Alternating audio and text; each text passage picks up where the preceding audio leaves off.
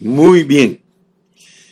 No hemos avanzado mucho en el capítulo 15 porque nuestro hermano Pablo eh, nos escribe en una forma que no es fácil entenderlo. Pedro estaba convencido de eso. Pedro dijo, ay, ay, ay, este hermano Pablo nos escribe cosas que son difíciles de entender y muy fáciles de torcer. Los indoctos y los que son neófitos, dice, lo tuercen. Indoctos e inconstantes, dice, lo tuercen. Pero nosotros no queremos torcer nada de lo que nuestro apóstol Pablo nos enseña. Al contrario, agradecemos a Dios por la vida de Pablo. Y quiero decirles que he descubierto a través de los años de estudio que si entendemos a Pablo, muy fácil vamos a poder entender a Juan, a Pedro, a Santiago, ¿sí? a Filemón, a Tito, a todos los vamos a poder entender, porque lo más complicado se encuentra con Pablo. Ayer toqué algunos aspectos bonitos y no me, eh, como les dijera, no quiero adelantarme así tanto, pero a veces tenemos que adelantarnos y regresar. En el capítulo 15 de Primera de Corintios, yo quiero que ustedes se den cuenta que a nosotros nos ponen títulos en nuestras Biblias, nos ponen títulos. El título que está antes de empezar a desarrollar el capítulo 15 es la resurrección. Y los traductores de estas versiones le pusieron títulos a lo que ellos alcanzaban a ver. Y en esta Biblia Thompson nos ponen en el punto número 6, antes de iniciar el capítulo 15, dice la resurrección, capítulo 15, del 1 al 58. Y nos ponen como subtítulo, el inciso A, el hecho de la resurrección. Pero al estar nosotros estudiando, nosotros también podemos uh, ponerle títulos, porque nosotros alcanzamos a ver cosas que tal vez los traductores no alcanzaron a ver. Y algo que a mí me, me llama la atención es de que Pablo, lo primero que él quiere es refutar. Él quiere refutar la herejía de que no hay resurrección. Esa era la herejía más dañina, dijimos ayer, que se infiltró en la, en la iglesia en Corinto, y Pablo quería erradicar esa herejía de que andaban diciendo que no hay resurrección o que Cristo no había resucitado, porque al decir que no hay resurrección era para que dijeran que Cristo no había resucitado. Y entonces era un arma de Satanás para derrumbar toda la enseñanza del Evangelio. Porque Pablo dice que la resurrección del Señor. Su muerte y su resurrección es conforme a las escrituras. O sea que la base para que nosotros podamos entender que todo el Antiguo Testamento es cierto, es que se cumplieron todas esas cosas en nuestro Señor Jesucristo. Y entonces ayer toqué el punto de MR, MR. MR, ¿verdad? Eh, ustedes saben que yo uso siglas, uso claves para que a ustedes no se les olviden los conceptos. Y dijimos que hasta aquí, al llegar al capítulo 15, nosotros hemos entendido GKAP R, R, y después vamos a agregar la O, les dije, ¿verdad? Pero ahora en este capítulo 15 vamos a usar también otra expresión. Vamos a, vamos a usar MR. MR. ¿Ok? Queremos usar MR, muerte y resurrección. A pesar que llevamos, por un lado, nuestro concepto para presentar la epístola de los Corintios en una forma completa, porque presentarlo en una forma completa de los capítulos 12 al 16 es GKA Pro, GKA Pro. Pero hoy quiero que no se les olvide el capítulo 15. Esta expresión pertenece exclusivamente al capítulo 15. MR, muerte y resurrección. Aparte de lo que ya estamos entendiendo del 12 al 16, GKA Pro, queremos que también no se les olvide MR, porque el evangelio que Pablo nos presenta en el capítulo 15 es un evangelio MR. Si lo quieres abreviar, di Mister, el evangelio Mister, el evangelio de muerte y resurrección. Vamos a leer de nuevo los versículos del 1 al 4. Además os declaro, hermanos, el evangelio que os he predicado, el cual también recibisteis, en el cual también perseveráis, por el cual asimismo, si retenéis la palabra que os he predicado, sois salvos, si no creísteis en vano. Porque primeramente os he enseñado lo que asimismo recibí, que Cristo murió por nuestros pecados conforme a las escrituras, y que fue sepultado y que resucitó al tercer día conforme a las escrituras. Entonces, el Evangelio que Pablo nos está presentando en Primera de Corintios 15 es el Evangelio MR es un evangelio que cubre la muerte de Cristo y la resurrección de Cristo. Entonces, ponme atención, porque para refutar que no hay resurrección, es importantísimo que tú entiendas el Evangelio MR. Si no entiendes el Evangelio MR, puede ser que entiendas que el capítulo 15 se refiere a la resurrección, pero no, no vas a captar la esencia que Dios te quiere transmitir, porque el Evangelio para nosotros, el Evangelio de, de Pablo, el Evangelio que refuta la herejía de no resurrección, es un Evangelio de MR. Yo sé que nunca has oído mensajes de estos, porque este mensaje Dios me lo dio a mí. Bueno, puede ser que se lo dé a alguien más en otra parte del mundo, pero el Evangelio de Pablo de Primera Corintios es el Evangelio de muerte y resurrección. Y ayer te toqué un poquito. Ayer te dije que muchos no conocen a Cristo como, como la muerte, ¿verdad? Y por eso te dije, ten cuidado porque cuando uno habla la palabra de Dios tiene que tener todas las bases bíblicas. Yo no te estoy diciendo que vayas a creer como esos que creen en la Santa Muerte. No, no, no. Yo te estoy diciendo que muchos conocen a Cristo como la vida, pero no lo conocen como la muerte. Y no estoy fuera de contexto. Voy a irte, voy a llevarte a la Biblia para que cuando tú me oigas hablar no vayas a creer que yo estoy hablando herejías. Mira, en el capítulo número 3 de Primera de Corintios, quiero que refresques algo que habíamos tocado en el pasado. En el capítulo número 3 de Primera de Corintios, por si no me has entendido cuando yo te digo que Cristo es muerte y Cristo es vida. Ok, mira, pero te lo voy a explicar en qué sentido lo estoy diciendo. Dice en el versículo 22, Primera de Corintios 3, 22. En el 21 dice, así que ninguno se gloríe en los hombres, porque todo es vuestro, todo es vuestro sea Pablo, Pablo es de nosotros.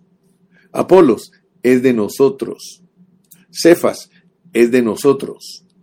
El mundo es de nosotros. Ay, hermano Carrillo, sí, estamos en el mundo y no somos del mundo, pero el mundo es de nosotros.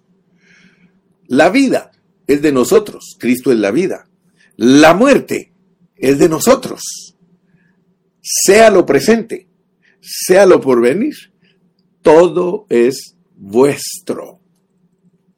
Así que no vayas a acusarme de que estoy hablando herejías cuando te digo que no conoces a Cristo como la muerte. Es más, te voy a dar otro versículo para que refuerce lo que estoy hablando. Capítulo 15 de Primera de Corintios, versículo número 31.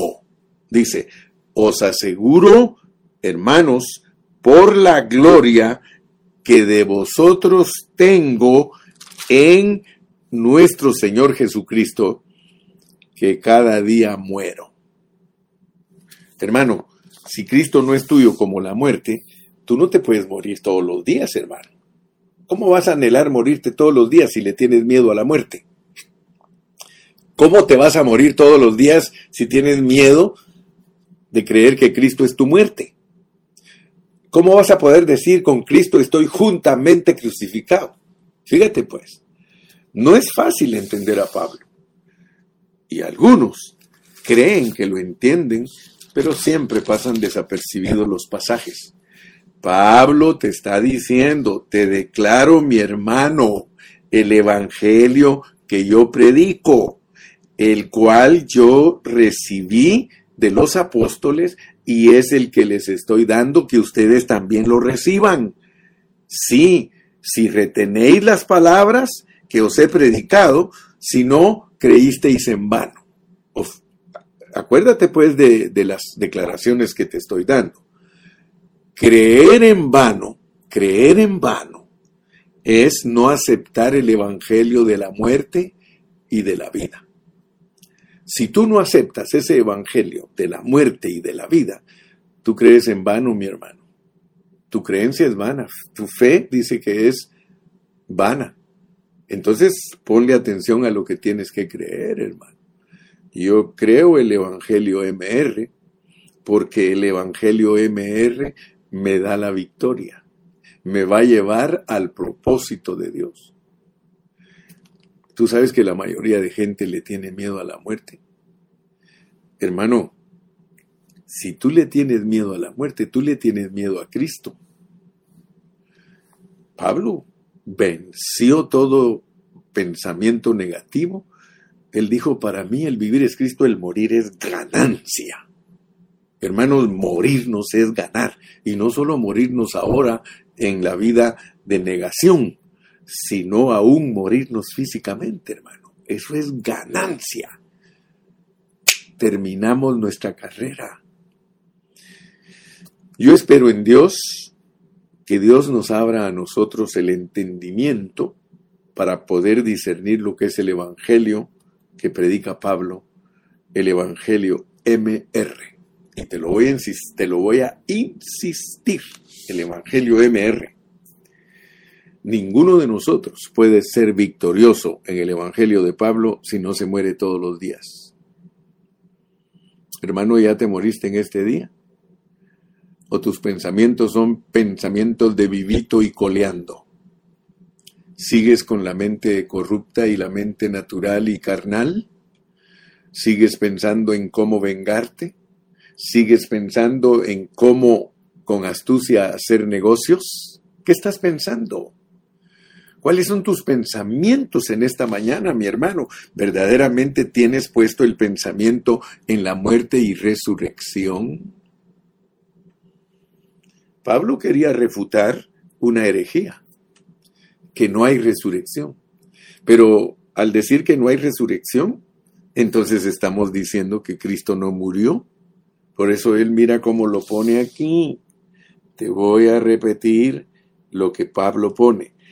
Pero si se predica de Cristo, que resucitó de los muertos, ¿cómo dicen algunos entre vosotros que no hay resurrección de muertos?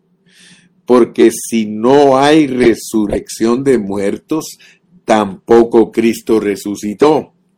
Y si Cristo no resucitó, vana es entonces nuestra predicación vana es también nuestra fe y somos hallados falsos testigos de Dios porque hemos testificado de Dios que Él resucitó a Cristo, al cual no, no resucitó, si en verdad los muertos no resucitan. Porque si los muertos no resucitan, tampoco Cristo resucitó. Y si Cristo no resucitó, vuestra fe es vana, aún estáis en vuestros pecados. Entonces también los que durmieron en Cristo perecieron. Si en esta vida solamente esperamos en Cristo, somos los más dignos de conmiseración de todos los hombres. Más ahora, Cristo ha resucitado Mas ahora Cristo ha resucitado de los muertos. Primicias de los que durmieron es hecho. Fíjate. Mas ahora Cristo ha resucitado de los muertos. Entonces, nuestro Señor Jesucristo, Él vino a esta tierra para mostrar dos cosas. Para mostrar la muerte y mostrar la vida. Muerte y resurrección. Muerte y resurrección. Para eso vino Cristo a esta tierra. Él vino para enseñarnos cómo se muere. Porque solo aprendiendo cómo se muere es que podemos vivir. Fíjense que él no tenía problemas, por eso tenemos que recordar las palabras de nuestro Señor Jesucristo. Él dijo, a mí nadie me quita la vida.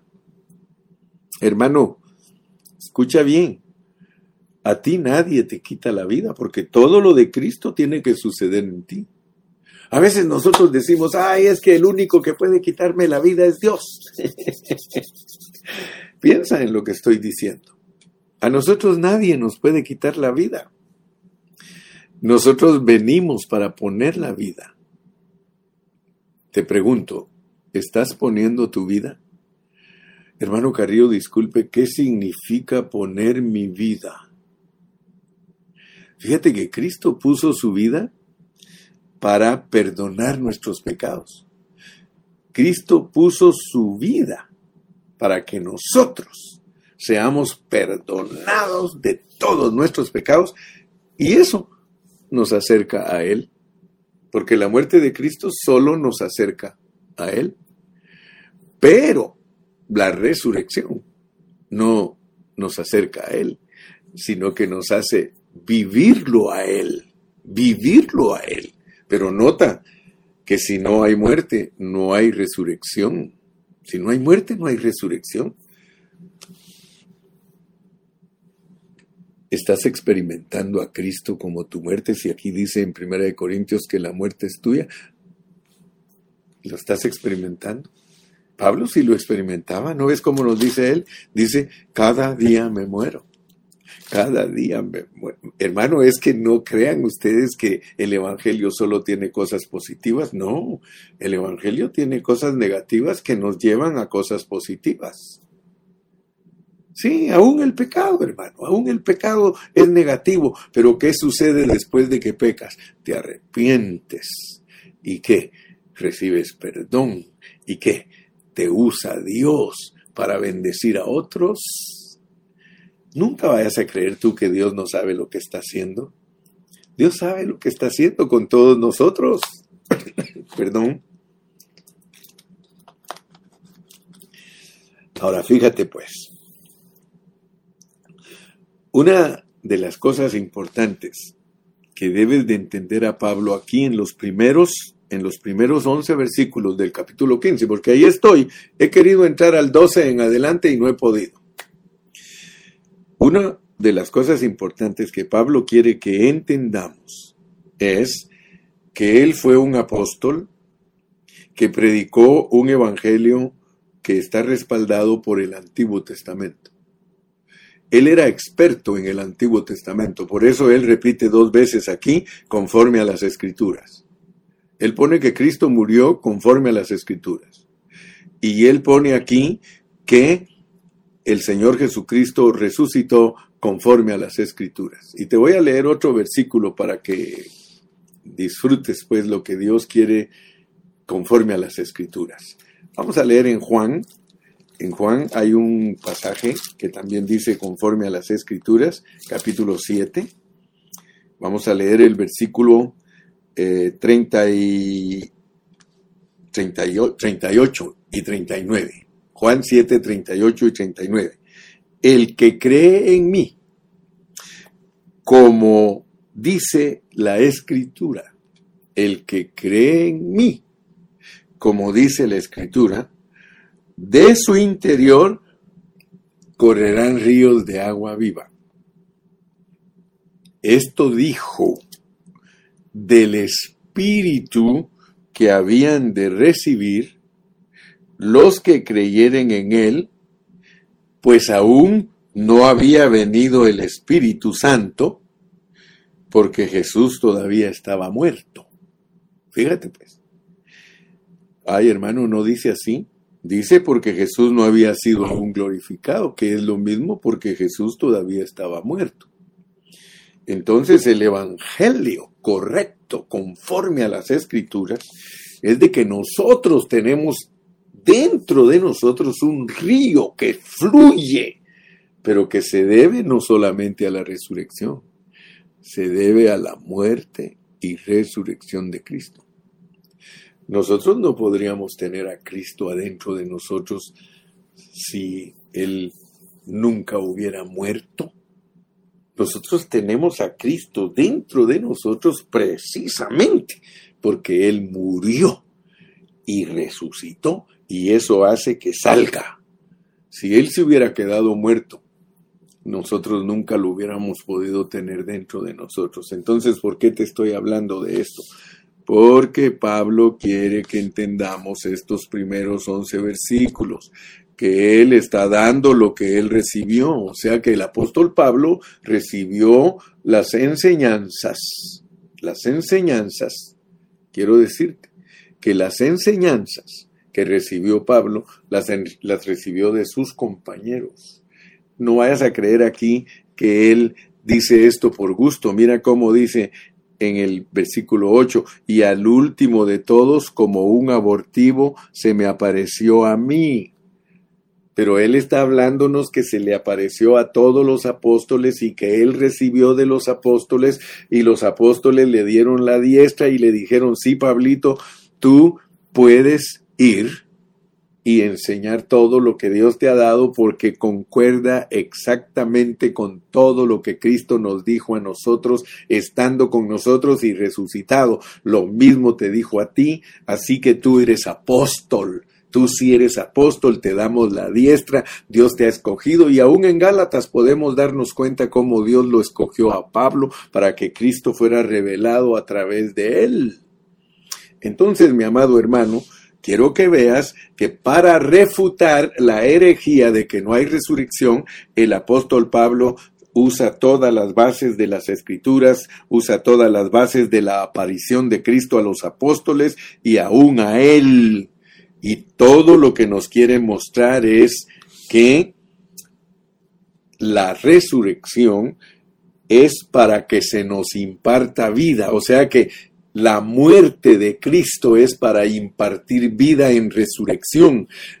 La resurrección es la vitalidad del Evangelio. Si nosotros no tuviéramos al Cristo resucitado, nosotros estaríamos igual que todas las religiones del mundo, igual que todas las filosofías del mundo, que tienen solo enseñanzas de cómo mejorar a la gente o cómo superar la gente sus caminos, pero no tienen la vida eterna, no tienen la vida de Dios es la vida de Dios que nos llega a nosotros a través de muerte.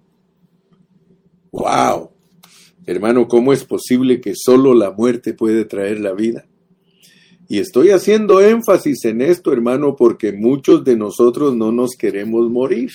Ni nos queremos morir en la negación de nuestra alma, ni nos queremos morir físicamente. Nosotros quisiéramos vivir aquí eternamente, hermano, en este cuerpo físico que es tan débil y dañino, hermano. Dios no permite eso, por eso dice, no, no, no, tengo que quitarles la corrupción. Claro que ahorita nos toca por el momento vivir en estos cuerpos corruptos, hermano, porque esa es la parte nuestra que tenemos que vivir en muerte para que pueda surgir en nosotros resurrección. Así que ahorita estamos matando hasta 10 pájaros de un tiro. Tienes que aprender cuál es el propósito de que tú vivas en un cuerpo caído. El vivir en un cuerpo caído es para que entiendas que vives en muerte, vives en muerte. ¿Para qué? Para que se produzca la vida. Sí, tus debilidades, porque crees que Pablo dice, cuando soy débil, entonces soy poderoso. Es hasta que entiendes que estás en un cuerpo de corrupción Hermano, a veces nos enfermamos y, ay Señor, ya me vas a llevar, Señor, ya no aguanto, Señor, mira que me vas a llevar. Hermano, ¿qué te pasa? Si las enfermedades son para que te acerques a Dios, hermano, y que puedas superar esa crisis, no crisis económica, hermano, como el mundo está sufriendo, no, esa crisis de agradar a Dios, hermano, estamos en crisis de agradar a Dios, andamos ahí medios todos enclenques, dicen por allá donde yo nací, todos hermano enfermos, pero queremos seguir pecando, hermano, queremos siempre darle lugar a la carne. No, mi amado, Échale mano al Evangelio MR, el de la muerte y resurrección. Por causa de ti somos muertos todo el tiempo. Por causa de Cristo muero todos los días, dice Pablo. Hermano, nunca creo que te habían predicado de que experimentes la muerte. Quizás la estás experimentando en tus enfermedades, pero en tu corazón sigues siendo el mismo avaro, el mismo que el mismo querelloso, el mismo peleonero, el mismo que no amas, ¿verdad? Que no has cambiado y la muerte te ha visitado. Gloria a Dios por aquellos hermanos que ahí en, el, en la cama del hospital se arrepienten, hermano. Gloria a Dios, hermano. Porque yo siempre he creído que nuestras enfermedades para eso son, para arrepentirnos, hermano. Pero ¿de qué nos sirve pasar por tantas enfermedades, hermano, si no cambiamos de vida? Es lo mismo como dicen allá, lo mismo es Chana que Juana, o la misma mona con diferente vestido. Sales de las enfermedades como la misma mona con diferente vestido. Sí, como dice un mi hermano en la carne, dice, mire, si usted quiere que yo lo aconseje bien, me dice, aquí tiene usted a un enfermo con experiencia. Dice, soy un enfermo experimentado y le puedo decir todas las clases de medicinas que sí funcionan y las medicinas que no funcionan. ok, en esta mañana, hermano, preguntémonos por qué Pablo nos da el Evangelio del MR. ¿Por qué Pablo nos enseña el Evangelio del MR, hermano? Porque Muchos ni siquiera saben que Pablo es el predicador del Evangelio MR, el Evangelio de muerte y resurrección. Y Pablo no tuvo pena de enseñarnos, hermano, que hay que morirse. Y Pablo no tuvo pena de decir que la muerte es nuestra. Pablo sabía lo que estaba hablando, hermano, como yo en esta mañana, yo sé lo que estoy hablando. Yo sé lo que te estoy diciendo, porque es la pureza de la palabra. Mm. Allá en Nueva York, cuando mi hermano me llevaba a comer a un restaurante, él siempre me pedía una bebida que se llama morir soñando. Ahí ustedes que han ido a Nueva York saben que los puertorriqueños y los dominicanos toman esa bebida morir soñando. Pues yo no quiero morir soñando, hermano. Yo no quiero morir soñando. Yo quiero morir para una realidad, hermano. Nosotros tenemos que entender que la vida de Cristo no es para morir soñando. El día que tú te mueres, hermano, aquí, que te mueres aquí antes de morirte. Mira qué evangelio, hermano. ¿Cómo es posible que uno se muera antes de morirse? Para que pueda vivir antes de vivir. Esto es algo así como lo he dicho en otras oportunidades. Tú ya sabías que antes de ser salvo ya eras salvo.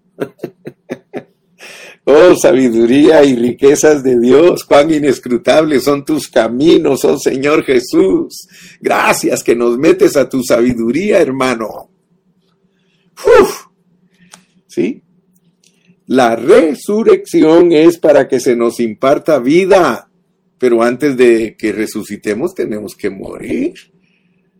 Por eso les dije ayer, mire, si un predicador predica diez mensajes de la muerte de Cristo y solo predica uno de la resurrección, está desbalanceado. Por cada diez mensajes que tú prediques de la muerte, tienes que predicar diez mensajes de la resurrección, porque la muerte es la que trae la resurrección. Y tristemente, muchos predicadores solo predican de la muerte de Cristo. Tú los vas a oír predicar y predicar solo de la muerte de Cristo y casi han eliminado de su programa la resurrección. Si la resurrección, hermano, es que Cristo tome posesión de ti después que te hayas muerto. La muerte nos da la redención, gloria a Dios. Sí. Pero la resurrección es la parte que muestra que somos justificados y somos justificados para que Cristo sea glorificado a través de nosotros. Para eso es la resurrección, para que Cristo sea glorificado. Pero ponle atención a las palabras de Cristo. De cierto hay aquí algunos de vosotros que no moriréis sin, sin antes ver la gloria. ¿Qué es no morir antes sin ver la gloria, hermano? Es que tú te mueras a todo lo que te estorba, dice Romy. Es morirnos a todo lo que nos estorba, es morirnos a todo lo que no nos deja ser transformados, es morirnos a todo aquello que está impidiendo que Dios cumpla su propósito a través de nosotros. Entonces hoy, para terminar el mensaje de hoy, porque ya me llevé más de la mitad del tiempo, solo quiero decirte por qué la resurrección es tan importante, porque sin la resurrección, escúchame bien, sin la resurrección no hay regeneración. Sin la resurrección no hay regeneración, es decir, no hay nuevo nacimiento. En Juan capítulo 3 y versículo 5 el Señor Jesús le habló a Nicodemo y le dijo que tenía que nacer de nuevo. Sin la resurrección nosotros no podríamos nacer de nuevo. Sin la resurrección de Cristo, nosotros no podríamos ser personas regeneradas. Solo, solo mira por qué Pablo estaba tan interesado en refutar la herejía de que no hay resurrección, porque si no hay resurrección, no hay regeneración para nosotros. Si no hay resurrección, dice Tito 3:5, que no hay renovación para nosotros. Sin resurrección, Pablo mismo dice que no hay transformación. Romanos 12.2, segunda de Corintios 3.18. Sin resurrección no hay conformación a la imagen de Cristo en nosotros. Sin que haya resurrección, Dios no nos puede conformar a la imagen de la gloria de Cristo. Si no hubiera resurrección, no habrían miembros del cuerpo de Cristo. ¿Por qué? Porque solo la resurrección es la que nos da la vida para poder ser todo lo que Dios quiere que seamos. Ahí en Romanos 12:5 dice la Biblia que nosotros somos los miembros del cuerpo de Cristo. Si no hay resurrección, no hubiera cuerpo de Cristo como la plenitud.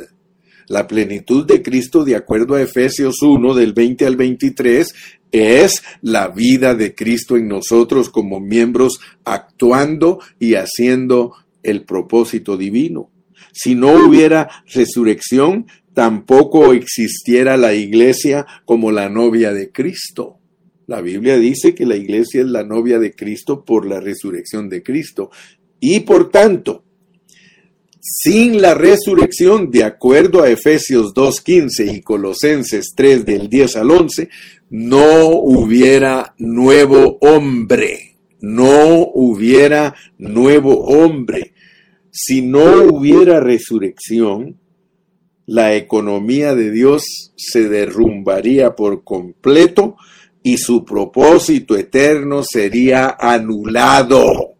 Por eso es que Pablo dice que sin la resurrección sería vana nuestra fe, sería vana nuestra predicación, Aleluya, yo le doy gracias a Dios que porque Cristo resucitó, nosotros podemos predicar con poder. Porque Cristo murió, nosotros predicamos con poder. Por eso Pablo dice en Romanos 1.16, porque no me avergüenzo del Evangelio. Yo no me avergüenzo del Evangelio MR, el Evangelio de la muerte de Cristo y de la resurrección de Cristo, porque es poder de Dios para salvación, aleluya. Y una salvación completa, hermano. Una salvación completa.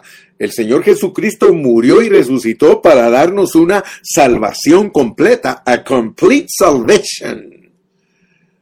Our Lord died and resurrected because he wants to give us a complete salvation. Gloria a Dios, gloria a Dios.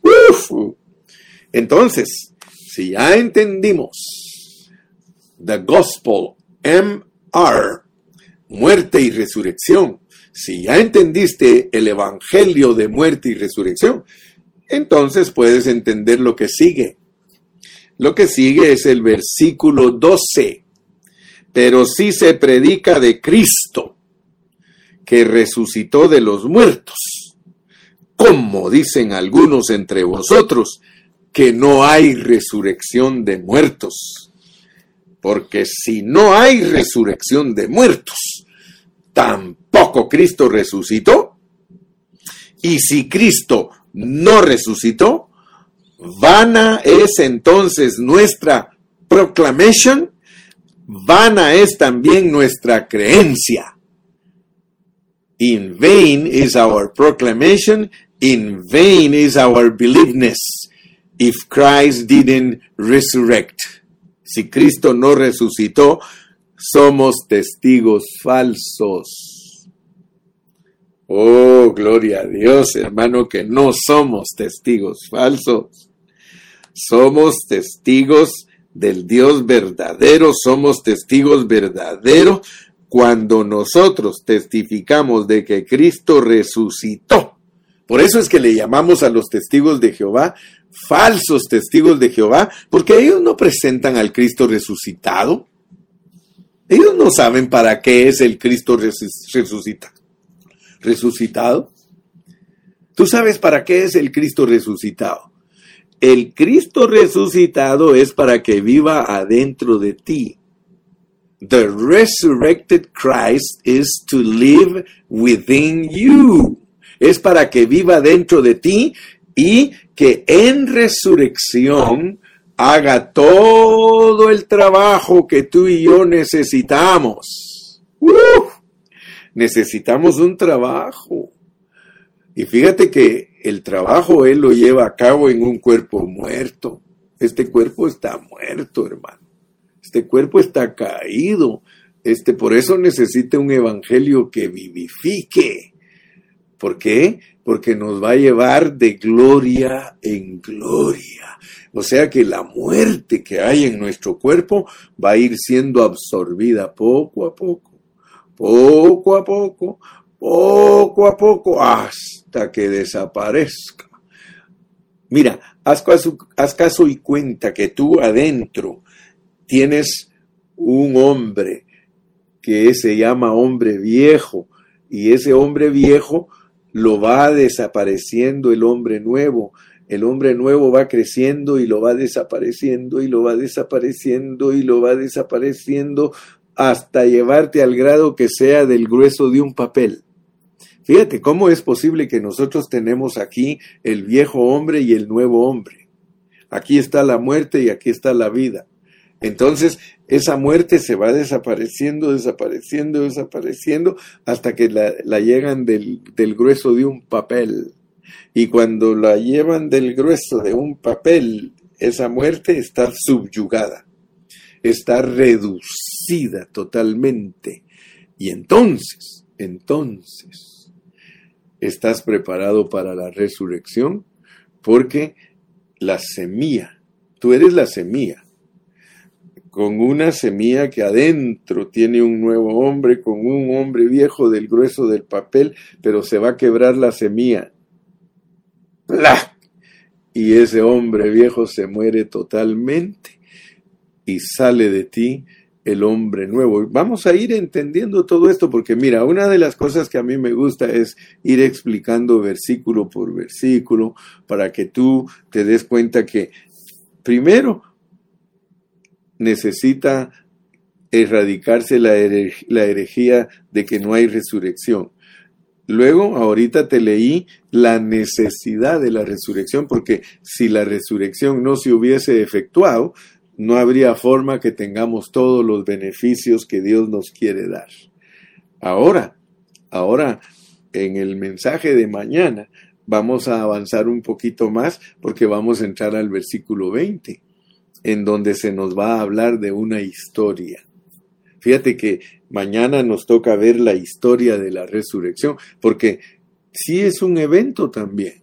La resurrección, ayer te dije que no lo tengas solamente como un evento, porque el evento no es lo más importante.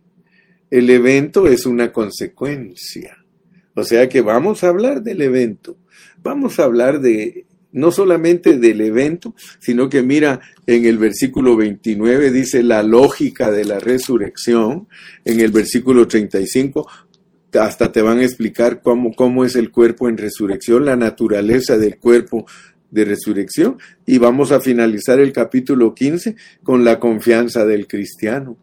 ¿Por qué? Porque no solamente nos están hablando del evento, a pesar que el evento es importante, porque eh, Dios se ha propuesto eh, por medio de la resurrección para, para el viernes. Sí, gracias hermana Betty. Dice pastor, para el viernes, para el viernes. Sí, es que se me olvida que el día jueves es el día que no tengo predicación, hasta el viernes en la noche. Pero muchas gracias por los que están siempre con los oídos atentos. Pero quiero que vean pues. Quiero que vean que es bien importante la resurrección porque sin ella nosotros no tendríamos todas las cosas que Dios ha permitido que tengamos como los que poseen al Cristo resucitado dentro de ellos, y luego vimos que hay necesidad de que Cristo resucite para que podamos tener nosotros todas esas cosas, pero ahora nos va a hablar el mismo apóstol, nos habla de la historia, porque ahora vamos a ver cómo es la historia de la resurrección como evento, como evento. El evento es una consecuencia. Y Dios tiene las dos cosas. Dios tiene la esencia de la resurrección, la esencia de la muerte y la resurrección para nosotros, pero también tiene el evento. Y en el evento, lástima que a la mayoría de cristianos les gustan los eventos. Por eso les dije ayer, no estés depositando tu confianza en el evento, porque si no tienes la esencia, de nada te sirve el evento. El evento es bueno cuando tú tienes la esencia cuando tú realmente captaste lo que es MR. Si captas bien lo que es MR, lo demás sucede automáticamente. La venida de Cristo es automática, ¿sí? la resurrección de nosotros es automática, el reino es automático, la nueva Jerusalén es automática, todo eso es automático. Lo más importante que captes en la vida de Cristo es la esencia de la enseñanza ¿Qué es lo que te hace a ti victorioso y vencedor? Eso es lo importante. No vayas a tomar el cuchillo de la hoja, tómalo del mango, ni tomes el sartén del plato, tómalo del mango, porque tristemente nosotros todo lo tomamos al revés. Casi la mayoría de las cosas que Dios nos enseña en su palabra las tenemos al revés. Es tiempo ya de ponerlas al derecho, hermano. Es tiempo ya que nos restauremos. Es tiempo ya que no estemos en una religión o en una filosofía o enseñanza. Es tiempo que estemos en la pureza de la palabra conforme a las escrituras. Que Dios me los bendiga a todos.